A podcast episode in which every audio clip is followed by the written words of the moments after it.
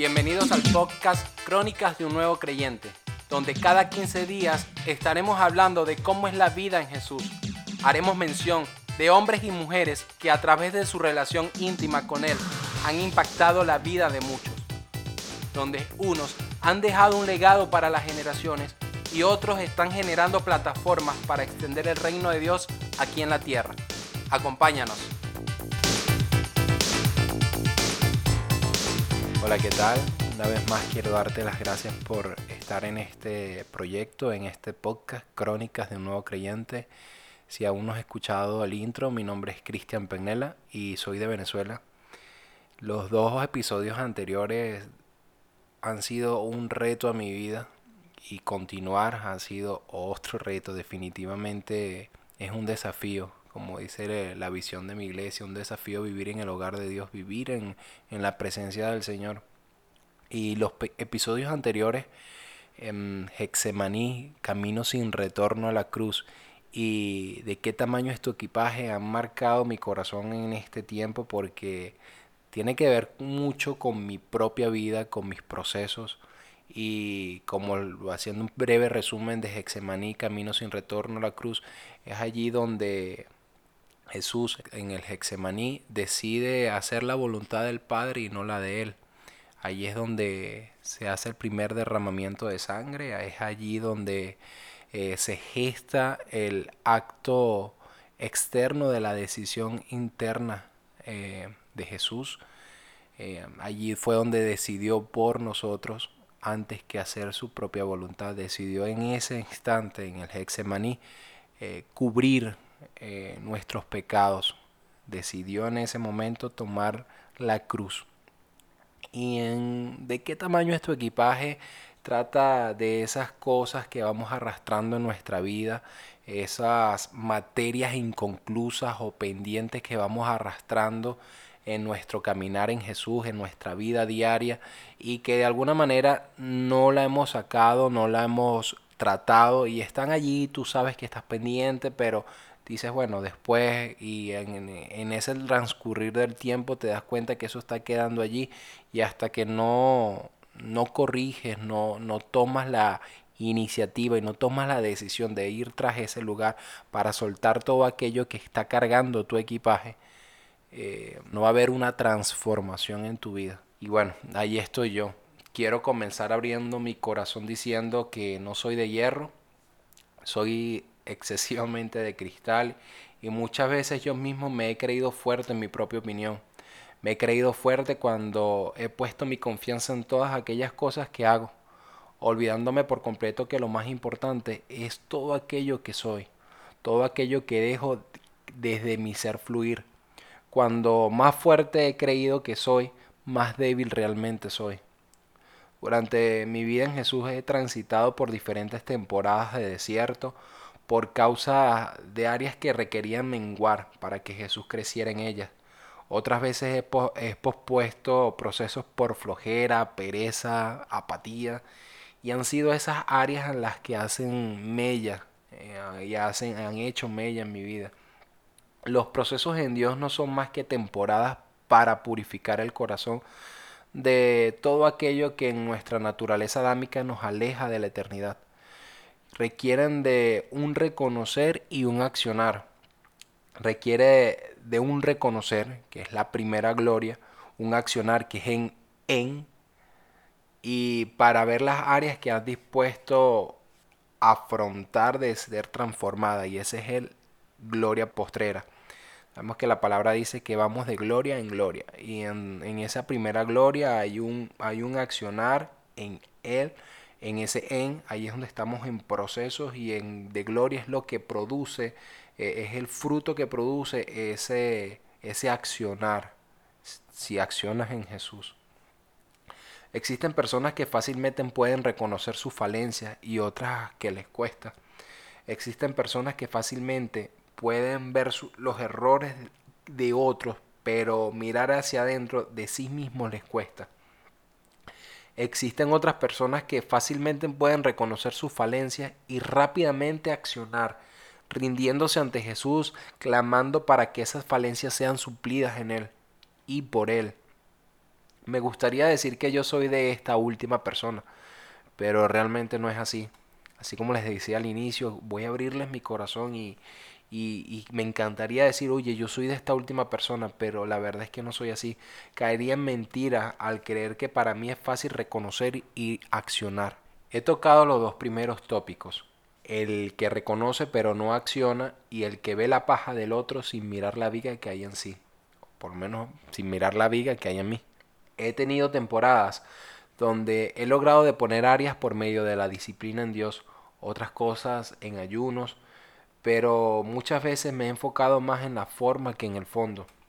Y allí radica un gran, gran, gran problema.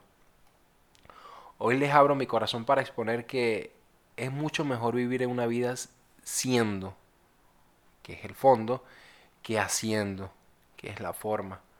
Cuando vives tu vida desde el ser, el hacer viene por añadidura por agradecimiento, viene desde la libertad y no el hacer porque tienes que hacerlo, sino porque quieres hacerlo.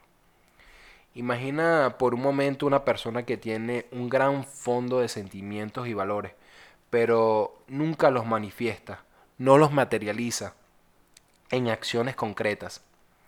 Es común, voy a ponerles un ejemplo, y es común en los funerales, se me venía a la mente mientras escribía esto, mientras los plasmaba, que es muy común que en los funerales escuchar en relación con el difunto esta frase. Yo en el fondo lo amaba, pero nunca se lo demostré. O yo lo amaba, pero se lo dije muy pocas veces. Muchas veces en egocentrismo decimos, yo soy una persona muy capaz, pero nadie lo sabe. La única forma de demostrar de lo que eres capaz de hacer es haciéndolo, accionando. La calidad de nuestros actos revela nuestra auténtica capacidad. La calidad de nuestras acciones ponen en manifiesto nuestra calidad. Nuestros frutos cuando permanecen y los otros lo comen, eso es fondo, eso es accionar pensando en manifestar tu verdadera esencia redimida por la sangre del Cordero.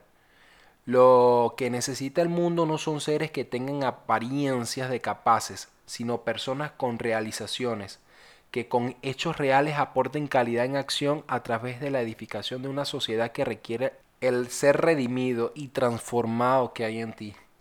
Si tú en el fondo amas a tu esposa o esposo, te pregunto, ¿cómo se lo demuestras? Si amas tu trabajo, ¿cómo lo evidencias en la práctica? Si tú en el fondo crees en la honestidad, ¿cómo lo manifiestas? Seguramente tú en el fondo deseas tener éxito, lograr un nivel económico superior, amar a tu familia, deseas tener mejores amigos, sobresalir en tu medio social, pero la pregunta es, ¿en qué forma se va a manifestar para lograrlo? ¿De qué forma vas a, a manifestar eso? Hay que darle forma a todo aquello que en el fondo del corazón deseamos lograr pero para ello necesitas revisar tu fondo. Revisa tu ser para que el hacer sea genuino. Repito esto. Revisa tu ser para que tu hacer sea genuino. No les hablo como si ya lo he alcanzado. No les hablo como que si ya he logrado esto. Hablo como una persona que muchas veces se ha dado golpes contra el mismo muro y tal como, como les narré al inicio eh, el episodio de qué tamaño es tu equipaje allí hago mención de que es necesario soldar todo aquello que en tu equipaje está de más. Todo aquello que no nos conviene llevar, pues hará que nuestro viaje sea más cargoso, más pesado y muy, muy, muy cansón. Cuando nuestro ser está cargado de cosas contaminadas o actitudes contrarias, la forma será evidente. Por mucho que te esfuerces en lograr mostrar lo bonito o bueno que intentas expresar, siempre se verá lo contrario una de las pastoras de mi iglesia me enseñaba que eh, cuando, cuando nosotros intentamos mostrar algo que realmente no está en nosotros, ese olor es perceptible ante, ante los demás. Somos cartas leídas, entonces si esto está en nosotros y queremos mostrar algo que realmente no está, eso va a ser notorio ante los demás, ante aquellas personas que realmente saben discernir en el espíritu los corazones, porque otros no, otros ni pendientes, ah, te ven normal y, y creen que tú estás bien, pero aquellas personas maduras en Cristo son las que realmente son capaces de discernir qué hay en ti o qué se está moviendo o con qué intención estás manifestando lo que estás manifestando. Forma y fondo son dos conceptos que siempre van ligados en todo lo que hacemos, aun cuando no nos percatemos de ello. Y muchas veces nos hablan del tema. Muchas veces he escuchado esto en mi iglesia, pero ha sido algo que en pocas ocasiones lo he puesto en práctica. Y es algo necesario entenderlo para comprender las actitudes que tomamos en la vida diaria y como auxiliar en el conocimiento de los múltiples fenómenos sociales que vivimos. Y lo que estamos viviendo ahorita en el Ministerio de Jóvenes Raza contra el Viento es sumamente poderoso. Lo que la pastora Alejandra Beck nos está impartiendo, nos está ministrando para este tiempo, está muy ligado a esto. Trabajar nuestro fondo para poder expresar de forma concreta ese, ese cambio que requiere o ese accionar em, en contra del sistema que nos oprime, por ejemplo acá en Venezuela y, en la atmósfera espiritual que de alguna manera afecta todo, todo, todo el, el globo terráqueo. Y en eso estamos, tratando el fondo para poder manifestar esa forma genuina que impacte la sociedad. Cuando saludamos a una persona hay forma en la manera de saludar, en el estrechar la mano y en la frase de buenos días o mucho gusto que expresamos. Y hay fondo en la intención que tenemos en el momento de hacerlo. Normalmente forma y fondo van juntos hacemos un gesto y expresamos una frase porque tenemos una intención de gusto o agrado por el otro. Pero también sucede lo contrario, que saludamos a una persona a la que no hubiésemos querido saludar. Y entonces, aunque formalmente le decimos buenos días o mucho gusto, en el fondo no queríamos haberle dicho eso mismo, sino algo muy diferente. Y en ese caso, una cosa es la forma y otra es el fondo. Como se ve, todos los actos de la vida diaria tienen forma y fondo, ser para hacer, y en general estos coinciden, aunque no necesariamente siempre es así. Esta dualidad es inherente al ser humano. Si fuésemos pura humanidad, solo tendría importancia la forma. Si fuésemos únicamente espíritu, solo tendría importancia el fondo. Pero la verdad es que somos ambas cosas. Nuestra vida y forma de pensar y relacionarnos con los demás es una combinación de las dos. Para ello es necesario dejar la religión para conocer a Dios como amigo. Y cuando somos amigos de Dios podremos comprender cómo es nuestro ser y cómo debemos dejar fluir el ser de Dios en nuestras vidas y acciones. Y la verdad es que no basta con estar expuesto, es necesario accionar. El proceso debe ir ligado a un progreso. El tiempo de la prueba pasará cuando se decida accionar en el ser por alcanzar todo aquello que Jesús dijo que alcanzaríamos. Pero ¿cuánto nos cuesta tanto esto? ¿Cuánto me ha costado esto? Porque muchas veces me he enfocado en hacer, dejando a un lado el ser genuino, ser transparente. Me he escudado en pensamientos de, bueno, yo hago esto, hago aquello y olvido plenamente en todo aquello que hoy expongo. No basta con estar expuesto si no accionas para dejar fluir la transformación en esas áreas que estás exponiendo, si no accionas difícilmente podrás crecer en tu ser. Puede que te hagas experto en muchas cosas, en muchas materias, pero tu ser va a estar siempre enano, tu alma estará siempre enana. Este episodio será un poco corto porque solo quería expresarte que la mejor salida de tu ser sin fondo es reconocer que estás fuera de ello y una vez que reconozcas, pida sabiduría para afrontarte y confrontarte a ti mismo. Nada va a perdurar si solo construyes con formas. Si solo construyes por construir. Si bien mi pastor recientemente nos enseñaba que lo único que está en el cielo hecho por la mano del hombre son las heridas de Cristo. Esas heridas no se mantienen allí sin propósito. Acude a su regazo y observa que están allí para recordarte que Él recibió el más alto castigo por la redención de tu ser, de mi ser. Todo aquello que haces en lo natural, bien o mal, es porque en tu ser está eso que haces. Si tu accionar es pobre, es porque hay una mediocridad en ti. Y me he dado cuenta mucho de esto, que cuando acciono de manera tosca o de manera bruta, es porque hay mediocridad en mí. Cuando hago las cosas por simple, porque hay mediocridad en mí. Y la verdad es que esto es pecado, esto nos lo enseñaba nuestro pastor eh, en este tiempo que hemos estado viviendo en la iglesia o en este tiempo, esta serie que nos ha estado dando sobre el camino al éxito. Si cambias de actitud, se puede dejar de ser mediocre. Y no te digo esto para condenarte, te lo dice alguien que ha caminado en mediocridad y actuado tantas veces de esta manera que cuando comprendí esto tuve tanta vergüenza de mí mismo que no tuve otra opción. No, no tengo otra opción, no quiero ser más mediocre. Quiero que mis acciones hablen tanto de lo que hay en mi ser. Por lo tanto, mis acciones tienen que manifestar todo lo de Dios que hay en mí. Y todo esto se resume en cómo piensas. Tal como piensas, así vas a actuar, así vas a accionar. La palabra dice que de la abundancia del corazón habla la boca, de la abundancia de tus pensamientos, así vas a accionar. Y todo aquello que piensas lo vas a crear. Recientemente leía algo y me impactó mucho y dice que una mente con malos pensamientos o pensamientos distorsionados es una mente que vive bajo la ley y no bajo la gracia.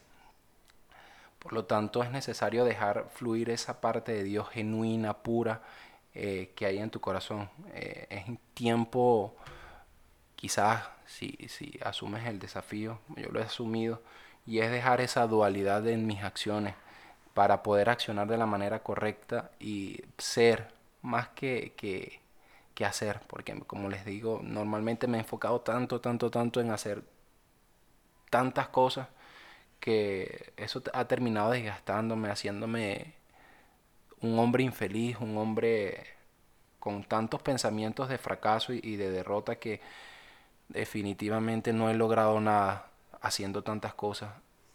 En cambio, y, es algo que he estado meditando mucho en estas últimas semanas, y es cuando nosotros dejamos fluir ese ser genuino y precioso que viene del Paracleto perfecto, del Espíritu Santo, es que nosotros podemos dar ese cambio, esa transformación se puede gestar.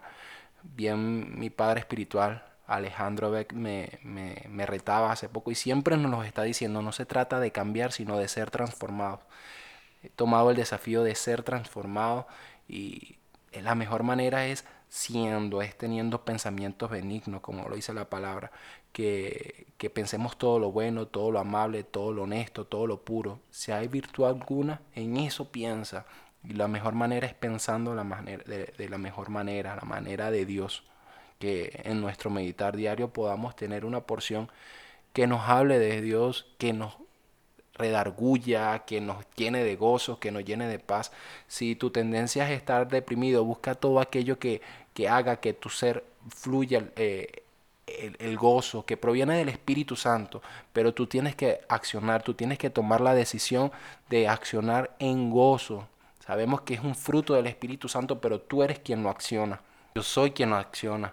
Eh, yo soy quien permito y doy, el paso de que el fluir del gozo del Espíritu Santo fluya, fluya. Yo soy quien decide, porque muchas veces me he encontrado en situaciones depresivas, en situaciones de, de descontento, y la verdad es que es uno el que decide estar feliz, es uno el que decide tomar las riendas de tu camino, pero construyendo todo desde tu mente, desde la manera y la óptica correcta. Eh, aún en medio de, de, 10 años de matrimonio con mi preciosa Nancy, eh, me he dedicado tanto a, a, a, autodestruirme que eso no me ha permitido bendecirla a ella, no me ha permitido sostener su corazón, porque solo me he enfocado en hacer, hacer, hacer, hacer, hacer, hacer, hacer. hacer mientras que mi ser ha quedado abandonado. Y una de las claves para este tiempo que he estado profundizando en mi ser y arraigándolo es meditar en lo que estoy pensando, es decirle ya basta aquellos pensamientos tóxicos, es decirle hasta aquí aquellos pensamientos que me llevan a, la depresión, a la tristeza, a la amargura, que hacen que mis ciclos eh, emocionales tengan control. Y mi madre espiritual, Caro Beck, recientemente posteaba en uno de sus estados de WhatsApp que una persona que es dominada o es controlada por sus emociones es una persona que está gobernada por la insensatez y esto es cierto, cuando yo leí esto dije, rayos, he sido un insensato tantas veces. Y no hago todo esto como para exponer y dejar esto aquí, sino para que se den cuenta que la perfección solamente se puede lograr haciendo un cambio en la mente, un cambio en la, en la actitud, en la forma de ser, en el ser, en el fondo. No en la forma, corrijo, no es en la forma, es en el fondo de tu ser. Allí es donde se pueden arraigar pensamientos, actitudes tan dañinas y cuando nos damos cuenta podemos profundizar en el corazón y ver que esto está allí, podemos desarraigarlo con la ayuda del Espíritu Santo, pero nosotros somos quienes deben accionar. Bien nos han estado enseñando estas últimas semanas que no se trata de que el Espíritu Santo o Dios venga y lo haga por mí, sino que tú, que yo tomemos la decisión y tomemos el arado correcto, tomemos el arado, el arado de la manera correcta y podamos desarraigar todo aquello pero solamente nosotros tomando la decisión, no esperando que Dios, bueno, Señor, cámbiame, quítame esto, Señor. Bien dice la palabra en, en Efesios, quítense de vosotros toda amargura, enojo, ira, gritería y maledicencia, y toda malicia. Antes sed benignos unos con otros, misericordiosos, perdonándose unos a otros, como Dios también los perdonó a ustedes en Cristo. Si notan, dice, quítense. Es decir, está en nosotros el quitar todo aquello que, que nos maldice, todo aquello que no nos deja ver de otra manera a ese Dios precioso, el Dios del gozo, el Dios de la paz, el Dios de la benignidad, el Dios del amor. Ese Dios que en todo su ser es perfecto, sino que lo, cuando tenemos todas estas cosas y estamos esperando a Dios que nos quite, estamos viendo a Dios de una manera religiosa. Y así he estado yo. La verdad es que así he estado yo muchos tiempos, muchas temporadas de mi vida, ah, viendo la gracia de lejos mientras que me abrazaba la religión y no podemos abrazarnos a la religión. La verdad es que no te invito a que si tú puedes estar escuchando esto y dándote cuenta que hay en ti hay actitudes religiosas, eh, viendo al Dios lejos de ti, recuerda que Él está allí cerca esperando que tú tomes la decisión de accionar en Él, creyéndole a Él, esperando y confiando en su esperanza, la esperanza que de gloria, la esperanza que nos produce paz, gozo, felicidad, felicidad, felicidad, felicidad. Está en nosotros. Decide pensar de la manera correcta, benigna, sabia y verás que todo a tu alrededor será creado conforme creas. No intentes resolver tu pasado, conéctate con tu origen, no con tu pasado Solo, podrás resolver tu pasado cuando recuerdes que fuiste amado y escogido antes de la fundación del mundo. No intentes resolver tu pasado para quedarte allí estancado en lo que pasó, en lo que no sucedió, en qué tal si hubiese hecho esto, por qué no hice lo otro. Eres aceptado en el amado, yo soy aceptado en el amado y eso debe ser suficiente para reconocer el pasado como el fin, con el fin de ponerle fin a aquello que has arrastrado no te arrastres más en el lodo cenagoso. Tu adversario disfruta verte allí. Satanás siempre va a disfrutar vernos allí arrastrados, envueltos en pecados, envueltos en malas actitudes, malos pensamientos. Él disfruta con eso porque sabe que en nosotros hay tanto potencial como para hacerlo malo, como para hacerlo bueno. Imagínate ese potencial activándose, ese potencial bueno activándose en ti. Es letal contra el reino de, de las tinieblas. Mira la cruz y mientras estés allí, Observa que el Señor del madero tiene sus manos extendidas esperando que la tomes. Toma su mano, Cristian. Me lo digo a mí mismo. Toma su mano, Cristian. Te lo digo a ti. Toma su mano. Hermano, toma su mano. Brother, amigo, amiga, toma su mano. Deslástrate de tus malos hábitos. Deslástrate de todo el peso que te asedia. Es a ti quien te corresponde hacerlo. Es a ti a quien te corresponde tomar esa decisión. Y me digo a mí mismo la palabra de Pablo. Me digo a mí mismo, no quiero decir que ya llegue a la perfección en todo, sino que sigo adelante, sigo adelante. Estoy tratando de alcanzar esa meta, pues esa es la razón por la cual Jesucristo me alcanzó a mí. Hermanos, no considero haber llegado ya a la meta, pero esto sí es lo que hago. Me olvido del pasado y me esfuerzo por alcanzar lo que está delante. Sigo hacia la meta para ganar el premio que Dios me ofreció cuando me llamó por medio de Jesucristo. Sigo hacia la meta para alcanzar que mi matrimonio sea completamente transformado, restaurado. Sigo hacia la meta hasta que mi mente sea renovada conforme la estatura del varón perfecto. Sigo hacia la meta creyendo que fue Jesús el que compró con precio de sangre mi vida, que compró con precio de sangre tu vida, tus pensamientos, tus actitudes, tu ser.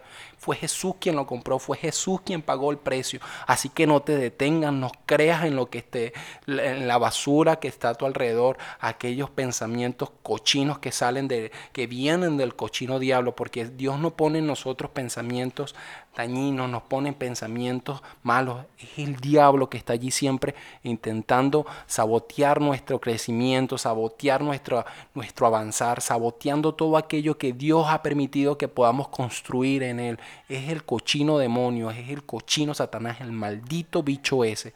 Y lo digo así sin ninguna vergüenza porque bien nos enseñaban recientemente que contra ese bicho no hay que ir con temor, sino sabiendo que él tiene que temer porque somos hijos de Dios. Él tiene que orinarse en los pantalones, si es que usa pantalones, porque somos hijos de Dios. Él es el que tiene que huir.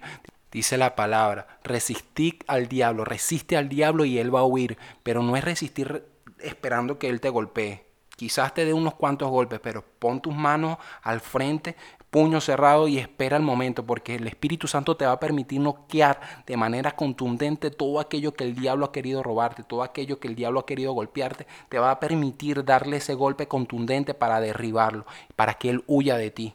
No se trata de, de, tener temor, sino de creer y confiar en Jesús. Dice, dice su palabra que no nos dio un espíritu de temor, sino de poder, amor y de dominio propio. Ese poder que nos da para derribar toda muralla que se haya levantado en contra de la obediencia a Cristo. Está en ti el accionar, está en ti creer, está en mí creer. Yo creo en la palabra de Dios, yo creo que la transformación que viene para mi vida en este tiempo la voy a conquistar en Cristo Jesús. Y muchas veces somos un cúmulo de malas decisiones, pero eso puede ser transformado con una sola decisión. Decide creer en Jesús, decide accionar, decide poner pensamientos, humíllate, que tus rodillas digan lo que en tu corazón hay, rendido a los pies de Cristo. Ríndete delante de Él. Cristian se rinde ante la presencia de Dios y lo dejo plasmado porque sé que esto lo voy a escuchar nuevamente y lo voy a escuchar para, para recordar ese día en que Dios me transformó, hoy yo tomo la decisión, tomo el arado sin mirar atrás. Y es algo que decidí desde hace unas semanas para acá, pero sé que Dios me va a dar la victoria. Te va a dar la victoria. Confía en Él.